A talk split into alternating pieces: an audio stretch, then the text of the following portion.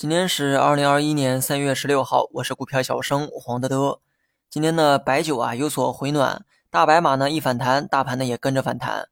今天表现最好的无疑是碳中和概念。前两天呢就讲过这个板块哈，只不过呢都是在中午讲的。今天晚上呢再来唠一唠。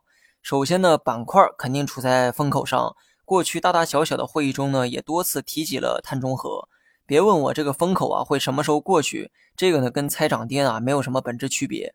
你只要确定目前风口还在就行，热点呢足够强也足够持续，那么从投机的角度来说就应该去炒它。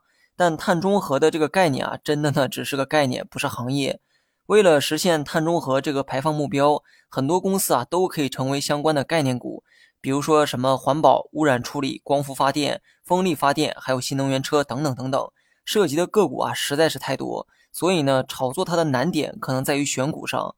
某软件显示，碳中和的相关个股啊，足有七十一个。你可能会说，风口来了，所有个股啊都会跟着涨。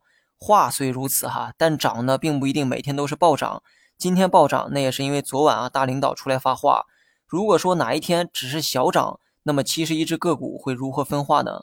板块啊，的确处在风口上，你呢可以去关注，但是怎么玩啊，你要做好打算，不要稀里糊涂的进去，大彻大悟的出来。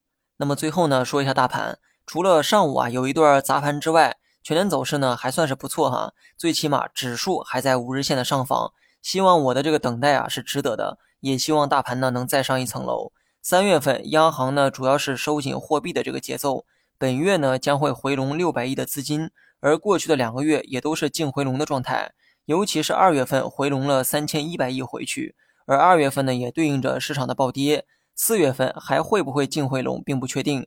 但从以往的操作来看，连续三个月以上净回笼的情况啊比较少，所以呢，四月份的资金面至少啊没有必要太悲观。明天大盘五日线呢会小幅的上翘，看盘呢就有了很简单的一个参考，只要大盘不破五日线，你就预期继续反弹；破了五日线就预期震荡磨底。这个啊是很简单的看盘技巧，没有太多解释的必要。至于操作方面呢，我依旧保持六成仓的持有，没有任何变化。好了，以上全部内容，下期同一时间再见。